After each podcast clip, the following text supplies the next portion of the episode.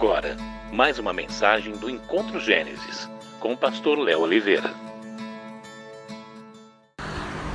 Boa tarde a todos. Estamos dando continuidade à, à série expositiva de Romanos e semana passada falamos e averiguamos o capítulo 9 de Romanos e hoje vamos uh, estudar, averiguar, é, conferir o capítulo 10 da carta de Paulo aos Romanos. Então, abra sua Bíblia em Romanos, capítulo 10.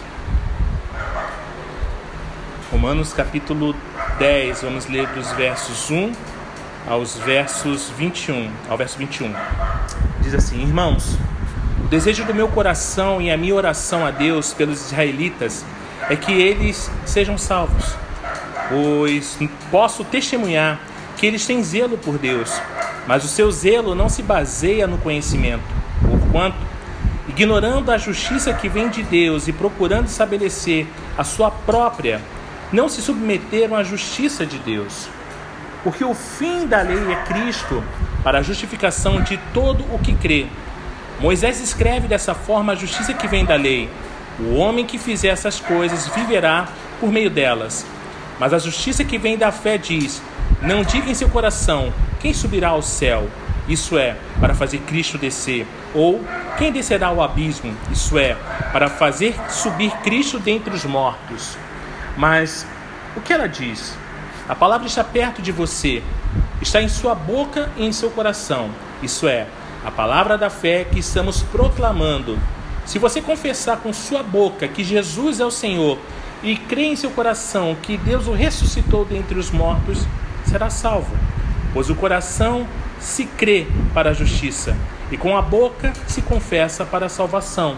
Como diz a Escritura, todo o que nele confia jamais será envergonhado. Não há diferença entre judeus e gentios, pois o mesmo Senhor é Senhor de todos e abençoa ricamente todos os que o invocam. Porque todo aquele que invocar o nome do Senhor será salvo. Como, pois, invocarão aquele em que não creram? E como crerão naquele de quem não ouviram falar? E como ouvirão se não houver quem pregue? E como pregarão se não forem enviados? Como está escrito: Como são belos os pés dos que anunciam boas novas. No entanto, nem todos os israelitas aceitarão as boas novas, pois Israel diz: Senhor, quem creu em nossa mensagem? Consequentemente, a fé vem por ouvir a mensagem, e a mensagem é ouvida mediante a palavra de Cristo. Mas eu pergunto: eles não a ouviram? Claro que sim. A sua voz ressoou por toda a terra, e em suas palavras até os confins do mundo. Novamente pergunto: será que Israel não entendeu? Moisés foi o primeiro que disse: Farei que tenham ciúmes de quem não é meu povo. Eu os provocarei a ira por meio de um povo sem entendimento. E Isaías fez ousadamente, diz ousadamente, perdão. Fui achado por aqueles que não me procuravam Revelei-me àqueles que não perguntavam por mim. Mas a respeito de Israel, ele diz: O tempo todo estendi as mãos a um povo desobediente e rebelde. Nessa tarde, irmãos, vamos abordar a rejeição de Israel no presente. A palavra rejeição é uma palavra muito comum, infelizmente, nos dias atuais. Hoje existe uma coisa, um, uma, uma uma geração que se sente muito rejeitada, uma geração que se sente muito é, deixada para trás, deixada de lado, e isso, consequentemente, gera uma série de, de, de situações um tanto quanto complicadas. Mas eu quero, junto com vocês, entender e observar a rejeição de Israel no presente. Paulo, ele passa da soberania divina como lemos semana passada em Romanos 9, para responsabilidade humana. Dá continuidade ao tema da justiça apresentado é, no final do capítulo anterior, no caso, o verso 33 de Romanos 9. E aqui vamos explicar três aspectos da rejeição por Israel que juntos nós aqui, todos nós, vamos observar nessa tarde. E o primeiro aspecto que eu quero observar com os irmãos é os motivos da sua rejeição. Vamos ler novamente do verso 1 ao verso 13 de Romanos 10. Diz assim: Irmãos, o desejo do meu coração e a minha oração a Deus pelos israelitas é que eles sejam salvos, pois posso testemunhar que eles têm zelo por Deus, mas o seu zelo não se baseia no conhecimento, porquanto, ignorando a justiça que vem de Deus e procurando estabelecer a sua própria, não se submeteram à justiça de Deus, porque o fim da lei é Cristo para a justificação de todo o que crê. Moisés descreve dessa forma a justiça que vem da lei. O homem que fizer essas coisas viverá por meio delas. Mas a justiça que vem da fé diz: Não diga em seu coração: Quem subirá ao céu, isso é, para fazer Cristo descer, ou quem descerá ao abismo, isso é, para fazer subir Cristo dentre os mortos. Mas o que ela diz? A palavra está perto de você, está em sua boca e em seu coração. Isso é a palavra da fé que estamos proclamando. Se você confessar com a sua boca que Jesus é o Senhor e crer em seu coração que Deus o ressuscitou dentre os mortos, será salvo. Pois com o coração se crê para a justiça e com a boca se confessa para a salvação. Como diz a Escritura, todo o que nele confia jamais será envergonhado. Não há diferença entre judeus e gentios, pois o mesmo Senhor é Senhor de todos e abençoa ricamente todos os que invocam, porque todo aquele que invocar o nome do Senhor será salvo. Seria de se imaginar, irmãos, que como nação Israel aguardasse com ansiedade a vinda do seu Messias, estando preparado para recebê-lo. Há séculos conheciam as profecias que estavam no Antigo Testamento e praticavam a lei. Seria uma espécie de aio para conduzi-los a Cristo, conforme lemos lá em Gálatas 3, 24. Deus havia procurado preparar a nação, mas quando Cristo veio, Israel o rejeitou. João 1, verso 11 vai dizer: Veio para o que era seu, mas os seus não o receberam. Por certo, havia um remanescente fiel dentre o povo que esperava a vinda do Messias. Pessoas como Simeão e Ana, conforme Lucas 2,25. Mas a maioria não estava preparada para quando ele chegou. Não estavam. Como explicar então esse acontecimento trágico? Paulo ele apresenta vários motivos pelos quais Israel rejeitou seu Messias. O verso 1 diz: Irmãos, o desejo do meu coração e a minha oração a Deus pelos israelitas é que eles sejam salvos. Eles não sentiam a necessidade da salvação. Houve um tempo em que Paulo teria concordado com seu povo, porque ele próprio havia resistido ao evangelho e considerado Cristo como um impostor. Vale lembrar que ele foi um perseguidor de cristãos. Para Israel, eram os gentios que precisavam da salvação, mas de modo algum os judeus. E em várias de suas parábolas, Cristo ressaltou essa atitude errada. O irmão mais velho, Lucas 15, e o fariseu, Lucas 18, são dois exemplos disso. Israel teria se contentado com a salvação política do domínio romano, mas não sentia a necessidade da salvação espiritual dos próprios pecados. Um pouco semelhante com a nossa realidade hoje. Verso 2: Pois posso testemunhar que eles têm zelo por Deus, mas o seu zelo não se baseia no conhecimento, ou seja, possuíam grande zelo por Deus. Quando Israel voltou ao cativeiro da Babilônia, do cativeiro da Babilônia, perdão, para sua terra Israel, sua terra, perdão, estava curado de sua idolatria. No templo e nas sinagogas locais, adorava e servia somente ao Deus verdadeiro e se ensinava somente a lei verdadeira. Os judeus eram tão, mas tão zelosos que aperfeiçoaram a lei de Deus e acrescentaram suas tradições, tornando-as iguais à lei. Os judeus eram tão zelosos, irmãos, vocês têm noção disso? Eles aperfeiçoaram a lei. Tamanho era o zelo que eles tinham por aquilo, o cuidado, o amor, a entrega. O próprio Paulo é, havia sido zeloso para com a lei e as tradições, conforme Atos 26. No entanto, esse zelo, ele não era baseado em conhecimento, ele não era baseado nisso. Era como se fosse calor sem luz. Não vai, não serve para nada. Infelizmente, muitas pessoas religiosas hoje cometem esse mesmo erro. Acreditam que suas boas obras e gestos religiosos irão salvá-las, quando na realidade essas práticas as impedem de serem salvas. Podemos dizer que muitas delas são sinceras, devotas, são de verdade. Mas a sinceridade e a devoção não têm poder para salvar a alma. No verso 20 de Romanos 3 diz: Visto que ninguém será justificado diante dele, ou seja, de Deus, por obras da lei. Verso 3: Porquanto, ignorando a justiça que vem de Deus e procurando estabelecer a sua própria, não se submeteram à justiça de Deus, ou seja, eles eram orgulhosos e hipócritas. Israel não conhecia a justiça de Deus, não porque ninguém havia falado dela, mas por se recusar a aprender. Há uma ignorância decorrente da falta de oportunidade, mas Israel teve diversas oportunidades de ser salvo. Em seu caso, a ignorância se deve a uma resistência deliberada e obstinada à verdade. Eles se recusavam terminantemente a se sujeitar a Deus se orgulhavam de suas boas obras e virtudes religiosas e não desejavam reconhecer seus pecados nem crer no Salvador.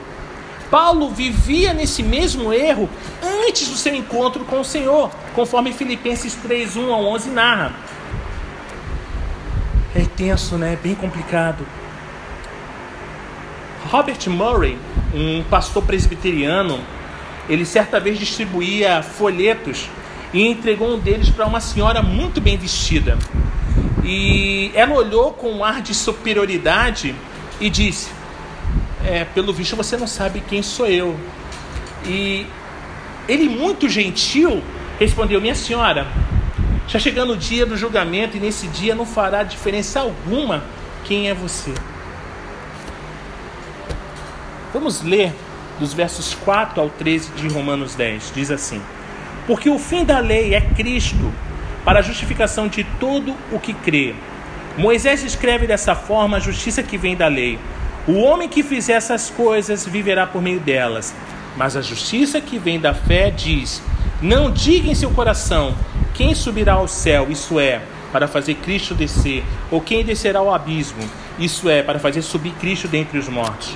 Mas o que ela diz? A palavra está perto de você, está em sua boca e em seu coração. Isso é, a palavra da fé que estamos proclamando. Se você confessar com a sua boca que Jesus é o Senhor e crer em seu coração que Deus o ressuscitou dentre os mortos, será salvo. Pois com o coração se crê para a justiça e com a boca se confessa para a salvação. Como diz a Escritura, todo que nele confia jamais será envergonhado. Não há diferença entre judeus e gentios, pois o mesmo Senhor é Senhor de todos e abençoa ricamente todos os que, os que o invocam, porque todo aquele que invocar o nome do Senhor será salvo. Ou seja, eles interpretavam incorretamente sua própria lei. Tudo na religião judaica apontava para a vinda do Messias, seus sacrifícios, o sacerdócio, os cultos no templo, as festas religiosas e as alianças. Sua lei revelava que eram pecadores e que precisavam de um Salvador. Mas em vez de deixarem que a lei os conduzissem a Cristo, conforme Gálatas 3, adoraram a lei e rejeitaram o Salvador. A lei era uma placa de indicação para lhes mostrar o caminho, mas não era capaz de levá-los ao seu destino.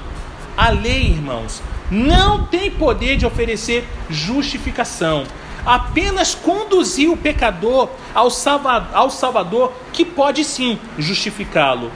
Cristo é o fim da lei, porque por meio de sua morte e da sua ressurreição, encerrou o ministério da lei para os que creem. No que diz respeito aos cristãos, irmãos, a lei chegou ao fim. A justiça da lei se cumpre na vida do cristão por meio do poder do Espírito, Romanos 8,4. Mas o reinado da lei terminou. Vamos ler, abra sua Bíblia, em Efésios capítulo 2, o verso 15. É um clássico na literatura cristã. Efésios capítulo 2, verso 15.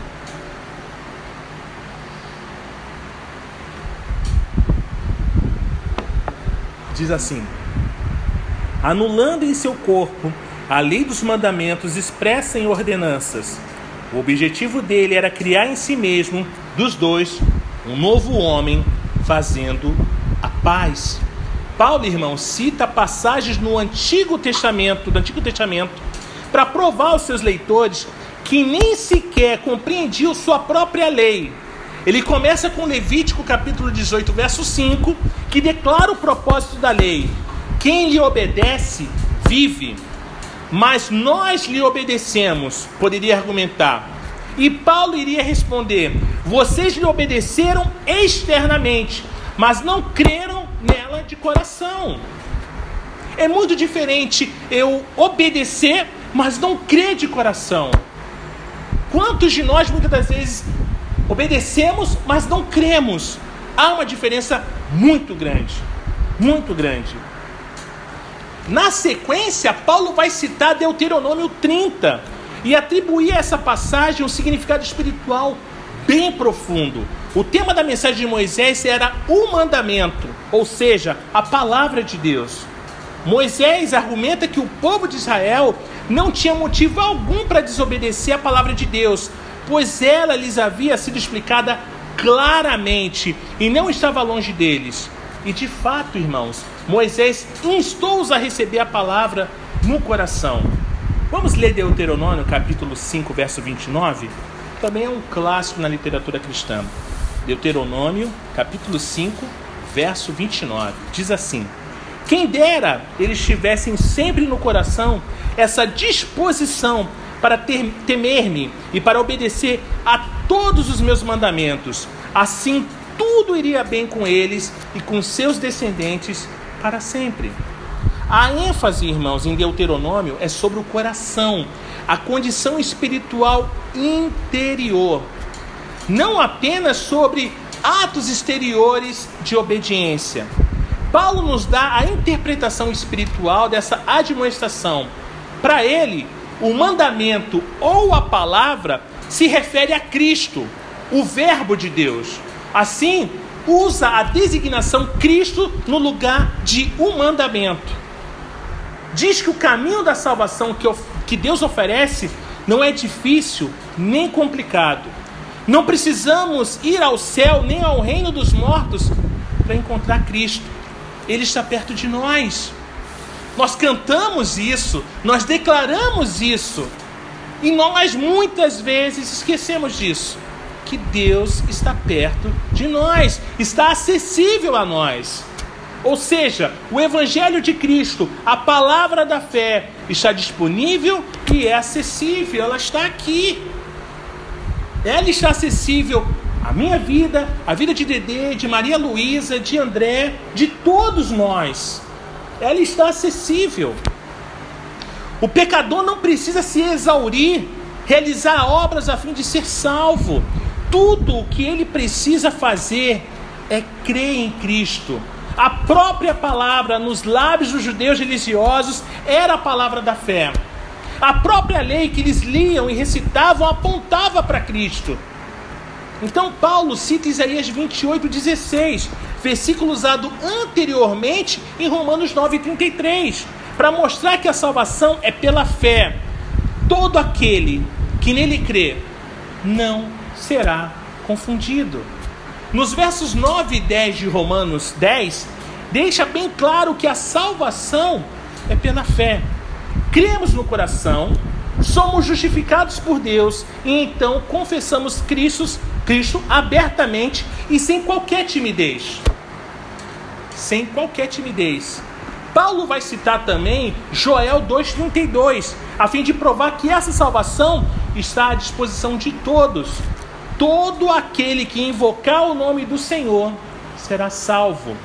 Paulo já havia mostrado que no tocante à condenação não há distinção. Agora afirma que no tocante à salvação também não há distinção.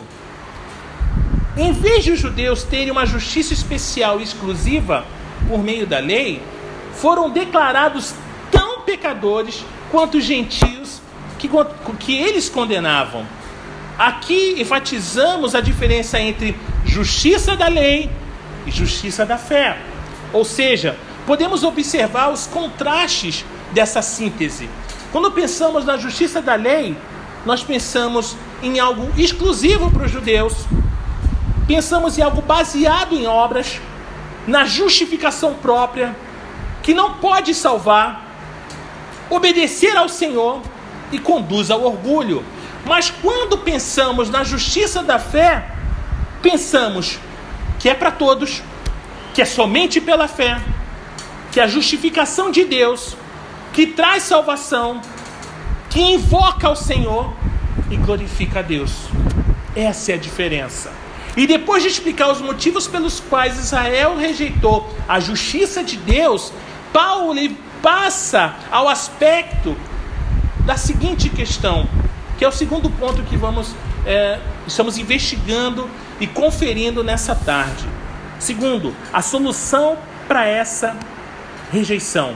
Vamos ler os versos 14 ao 17 de Romanos 10? Diz assim: Como, pois, invocarão aqueles em quem não creram? E como crerão naquele de quem não ouviram falar? E como ouvirão se não houver quem pregue?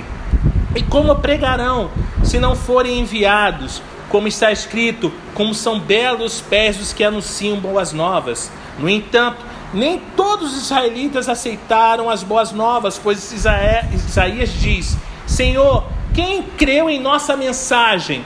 Consequentemente, a fé vem, é, vem pelo ouvir a mensagem, e a mensagem é ouvida mediante a palavra de Cristo.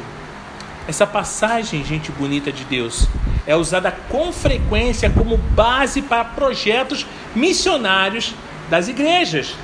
O que não deixa de ser apropriado, diga-se de passagem, mas a sua aplicação principal diz respeito à nação de Israel, tá?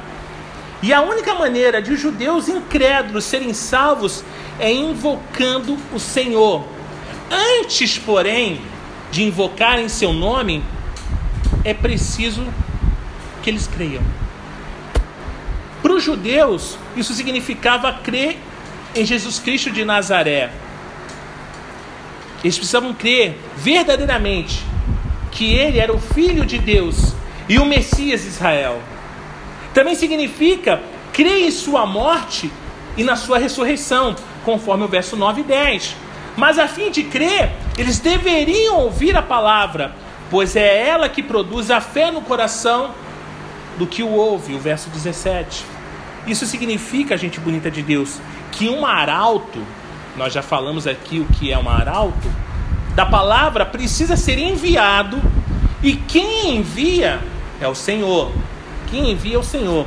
E nesse ponto, é possível que Paulo estivesse se lembrando de seu próprio chamado para pregar a palavra aos gentios. Vamos ler Atos capítulo 13, do verso 1 ao 3. Atos dos Apóstolos, capítulo 13, versos 1 ao 3. Diz assim: Na igreja de Antioquia havia profetas e mestres: Barnabé, Simeão, chamado Níger, Lúcio de Cirene, Manaé, Manaém, que fora criado com Herodes, o tetrarca, e Saulo. Enquanto adoravam ao Senhor e jejuavam, disse o Espírito Santo: Separe-me Barnabé e Saulo para a obra a que os tenho chamado. Assim, depois de jejuar e orar, e puseram-lhe as mãos e os enviaram. A citação em Romanos 10, 15, irmãos, pode ser encontrada também em Isaías 52, 7. E também pode ser encontrada em Naum, capítulo 1, verso 15. A referência em Naum trata da destruição do, do império assírio, os inimigos odiados dos judeus. E Nínive era uma cidade muito importante, um lugar perverso para o qual Deus havia enviado Jonas há 150 anos antes de Naum escrever essas palavras. Deus havia sido paciente com Nínive, mas seu julgamento estava próximo. Essa era a coisa boa que o mensageiro anunciava aos judeus. E era isso o que tornava seus pés tão formosos. Isaías usa essa declaração para um acontecimento futuro, a volta de Cristo e o estabelecimento de seu reino glorioso. O teu Deus reina, Isaías 52. O mensageiro dos pés formosos anunciou que Deus havia derrotado os inimigos de Israel e que o Messias reinava em Jerusalém. No entanto, Paulo explica essa citação ao presente. Os mensageiros do Evangelho levam as boas novas a Israel hoje. Algumas versões da Bíblia se referem à proclamação do Evangelho da paz. Essa paz é a paz com Deus, Romanos 5. E a paz que Cristo trouxe entre os judeus e gentios ao formar um só corpo, que é a igreja, conforme Efésios 2. A solução para a rejeição de Israel é ouvir a palavra do Evangelho e crer em Cristo Jesus. E a próxima citação de Paulo é Isaías 53, comprovando que nem todo Israel obede iria obedecer a palavra de Deus. Esses versos, irmãos, é a introdução de uma das passagens messiânicas mais magníficas, mais expressivas, mais poderosas do Antigo Testamento. Tradicionalmente, os estudiosos judeus aplicavam Isaías 53 à nação de Israel, não ao Messias. No entanto, muitos rabinos da antiguidade consideravam essas palavras um retrato do Messias sofredor, levando sobre si os pecados do povo. Vamos ler Atos capítulo 8, dos versos 26 ao verso 40. Atos capítulo 8, do verso 26 ao verso 40. Também é um clássico, clássico da literatura cristã. Essa é uma das histórias mais incríveis que encontramos nas, nas escrituras. Diz assim: um anjo do Senhor disse a Filipe: Vá para o sul, para a estrada deserta que desce de Jerusalém a Gaza. Ele se levantou e partiu. No caminho encontrou um eunuco etíope, um oficial importante, encarregado de todos os tesouros de Candace, rainha dos etíopes.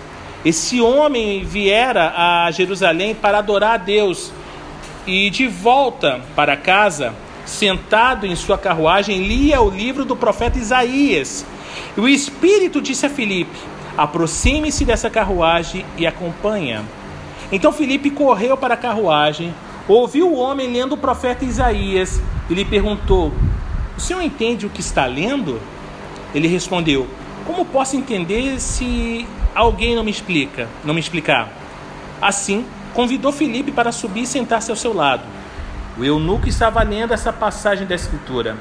Ele foi levado como ovelha para o matadouro e como cordeiro mudo diante dos tosqueadores, do tosqueador. Ele não abriu a sua boca. Em sua humilhação foi privado de justiça. Quem pode falar dos seus descendentes? Pois a sua vida foi tirada da terra. O eunuco perguntou a Filipe: Diga-me, por favor, de quem o profeta está falando? De si próprio ou de outro? Então Filipe começando com aquela passagem da Escritura, anunciou-lhe as boas novas de Jesus. Prosseguindo pela estrada, chegaram a um lugar onde havia água. O eunuco disse: Olha aqui a água. Que me impede de ser batizado? Disse Filipe: Você pode, se crê de todo o coração. O eunuco respondeu: Creio que Jesus Cristo é o Filho de Deus. Assim deu ordem para parar a carruagem. Então Filipe e o eunuco desceram a água e Filipe o batizou. Quando saíram da água, o Espírito do Senhor arrebatou Filipe repentinamente. O eunuco não o viu mais e, cheio de alegria, seguiu seu caminho. Filipe, porém, apareceu em Azoto e, indo para Cesareia, pregava o evangelho em todas as cidades pelas quais passava. Isso é lindo demais. No tempo de Isaías, o povo não creu na palavra de Deus e continua se recusando a crer até hoje. João 12 cita Isaías 53 para explicar por que a nação viu os milagres de Cristo e ainda assim se recusa a crer. O fato, o fato de não terem crido, irmãos, haviam sofrido o julgamento e não eram mais capazes de crer. Interessante observarmos que crer em Cristo não é apenas uma questão de acreditar, mas é também uma questão de obediência. Não adianta você acreditar se você não obedecer. Não adianta. Não crer em Cristo é desobedecer a Deus. Atos 17:30 diz: Agora, porém, Deus notifica aos homens que todos, em toda parte, se arrependam. Romanos 6,17 também equipara crer a obedecer. A verdadeira fé deve influenciar a volição e resultar em uma vida transformada. Não se pode jamais, irmãos, subestimar o ministério missionário da igreja.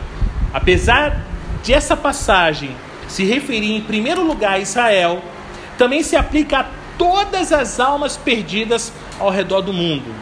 Essas pessoas não podem ser salvas se não invocarem o Senhor. Contudo, não podem invocar se não crerem. A fé, ela vem pelo ouvir, de modo que devem ouvir a mensagem, mas como hão de ouvir? É preciso que um mensageiro, irmãos, leve a mensagem até elas. Vocês têm levado? Quantas oportunidades temos tido, como de repente Felipe teve com esse eunuco e levou? Talvez o Pai tenha, esteja colocando ao nosso lado oportunidades e que muitas das vezes nós não estamos observando, porque estamos ocupados demais ou não estamos prestando atenção nos sinais que o Pai está colocando diante de nós. Mas isso significa que Deus deve chamar um mensageiro e que este deve ser enviado. Que privilégio enorme ser um, um dos mensageiros de Deus e ter pés formosos. Certa vez, o pastor é, o Warren Wendell, eu gosto muito desse pastor, ele veio falecer semana passada. Ele estava no seu escritório, ele estava escrevendo um, um capítulo seu, de um livro dele, né? Quando o telefone tocou.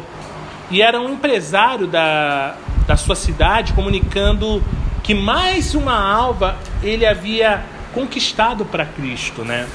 O homem ao atender, o homem ao telefone, ele tivera sérios problemas espirituais no passado. E Deus havia usado a vida do pastor Warren Wendell para ajudá-lo. Desde então, esse homem ele estava levando muitas pessoas a conhecer Cristo inclusive alguns colegas de trabalho. Ele telefonou para dar as boas novas, as boas notícias ao, pastor Warren, que, que havia levado um de seus amigos a Cristo. Outro milagre de uma reação em cadeia que via se desenvolvendo há mais de três anos. Sabe? Irmãos, esse tem pés formosos. Esse empresário, esse senhor, ele tem os pés formosos. E aonde ele vai, aonde ele chegar, ele vai compartilhar as boas novas do Evangelho. Você compartilha as boas novas do Evangelho aonde chegar? Onde você chega? Vocês estão olhando, gente? Ah, você quer uma barata. Vocês compartilham as boas novas onde vocês chegam? Há quem compartilhe as boas novas em casa, na faculdade, no trabalho, entre amigos. Outros são enviados a lugares bem distantes. Apesar de algumas portas fechadas, existem mais portas abertas para o Evangelho hoje. E hoje temos instrumentos ainda melhores à nossa disposição. O missionário Harrison, ele costumava dizer que há quatro motivos para a igreja enviar missionários. O primeiro, a ordem lá do alto, ide por todo mundo, Marcos 16, 15. O segundo, o clamor aqui embaixo, eu te imploro que o mandes à minha casa paterna. Lucas 16, 27. O terceiro, o chamado de fora. Vem e ajuda-nos. Atos 16, 9. E quarto, a compulsão interior. pois o amor de Cristo nos constrange, 1 Coríntios 5,14. Paulo ainda tem um aspecto a discutir sobre a rejeição de Cristo por Israel, que é o nosso terceiro e último ponto, os resultados de sua rejeição. Vamos ler novamente do capítulo 10 de Romanos, os versos 18 ao 21, diz assim: Mas eu pergunto, eles não a ouviram? Claro que sim.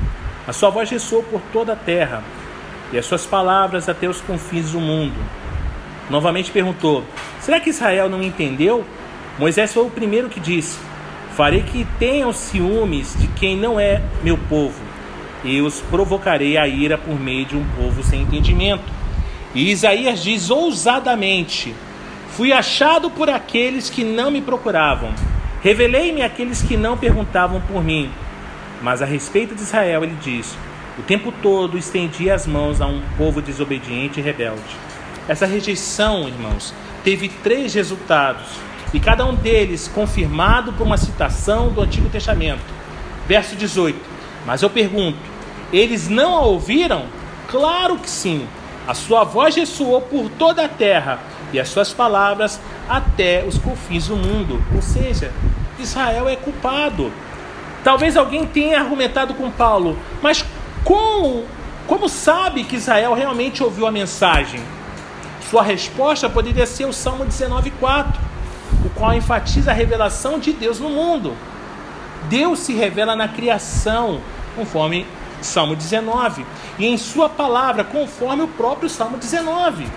O livro da natureza e o livro da revelação são constantemente proclamados é, são proclamações, perdão, da glória de Deus. Israel foi beneficiado por ambos os livros, pois viu Deus operando na natureza e recebeu a palavra escrita de Deus. Israel escutou, mas não deu ouvidos. Não é de se admirar que em várias ocasiões Cristo tenha dito às multidões: Quem tem ouvidos para ouvir, ouça. Versos 19 e 20. Novamente pergunto: será que Israel não entendeu? Moisés foi o primeiro, o primeiro que disse: Farei que tenham ciúme de quem não é meu povo, eu os provocarei a ira por meio de um povo sem entendimento. E Isaías diz ousadamente: Fui achado por aqueles que não me procuravam, revelei-me àqueles que não perguntavam por mim. A mensagem, irmãos, é revelada aos gentios. E que graça maravilhosa! Quando Israel rejeitou o Messias, Deus enviou o evangelho aos gentios para que fossem salvos. Moisés previu esse acontecimento em Deuteronômio 32, 21. Paulo havia mencionado essa passagem anteriormente, esse fato anteriormente, lá em Romanos 9. Vocês lembram? Um dos motivos pelo, pelos quais Deus enviou o evangelho aos gentios foi para provocar os ciúmes dos judeus. Romanos 10. Foi um ato de graça divina tanto para os judeus quanto para os gentios. O profeta Isaías também predisse que Deus salvaria os gentios, conforme Isaías 61, 65. E ao estudarmos o Novo Testamento, vamos descobrir, gente bonita de Deus, que o princípio do evangelismo, via de regra, é primeiro aos judeus. Cristo ele começou seu ministério com os judeus, não foi com os gentios. Quando enviou seus discípulos em sua primeira viagem missionária, os proibiu de pregar a gentios e samaritanos. Depois vocês leiam Mateus 10, tá? E depois de sua ressurreição, ele ordenou que aguardassem em Jerusalém, onde deveriam começar seu ministério, conforme Lucas 24. Nos sete primeiros capítulos de Atos, o ministério, irmãos, é exclusivamente aos judeus e gentios prosélitos. No entanto, quando os judeus apedrejaram Estevão e passaram a perseguir os cristãos, Deus enviou o evangelho aos samaritanos, Atos 8, e posteriormente aos gentios, Atos 10. Os cristãos judeus ficaram estarrecidos quando Pedro foi pregar aos gentios, conforme Atos 11. Todavia, Paulo ele explica que Deus o havia enviado e que estava claro para ele que judeus e gentios eram salvos da mesma forma, pela fé em Cristo Jesus. Mas a oposição de judeus legalistas foi tanta que as igrejas tiveram de realizar uma assembleia para discutir essa questão. Atos 15 relata os acontecimentos dessa assembleia e concluíram que judeus e gentios eram todos salvos pela fé em Cristo e que um judeu não precisava se tornar prosélito antes de poder abraçar a fé cristã. Verso 21. Mas a respeito de Israel, ele diz: O tempo todo estendia as mãos a um povo desobediente e rebelde. Deus ainda anseia por seu povo, irmãos. Trata-se de uma citação de Isaías 65. Todo dia. Certamente é uma referência ao dia da salvação. Presente, tá? Ou seja, o dia da graça em que vivemos. Apesar de Israel ter sido colocado de lado com a nação, os judeus, como indivíduos, podem ser e estão sendo salvos. A expressão todo dia nos lembra do ministério de Paulo aos judeus em Roma, quando chegou à capital do império como prisioneiro. Vocês lembram disso? Desde a manhã até a tarde, Paulo lhes explicava as Escrituras e procurava persuadi-los de que Jesus é o Messias, conforme Atos 28, 23. Por meio de Paulo, irmãos, Deus abria seus braços de amor a seu povo desobediente, ansiando por eles, pedindo para que voltassem. O, fato, o favor, perdão, o favor de Deus, irmãos, com os gentios, não mudou seu amor pelos judeus, tá? Deus deseja usar nossa vida para levar o evangelho tanto aos judeus quanto aos gentios. Deus pode usar nossos pés e nossos braços como usou os de Paulo. Cristo chorou sobre Jerusalém e almejou reunir o povo em seus braços. Em vez disso, esses braços eles foram estendidos numa cruz, onde ele morreu voluntariamente tanto por judeus quanto por gentios. Deus é longânimo e paciente. 2 Pedro 3,9 vai dizer: Não querendo que nenhum pereça, senão que todos cheguem ao arrependimento. A paciência de Deus com Israel se esgotará, irmãos? A nação tem algum futuro, irmãos? Há um futuro para Israel, irmãos. Há um futuro. Que Deus nos bendiga. Acesse www.encontrogenesis.com.br.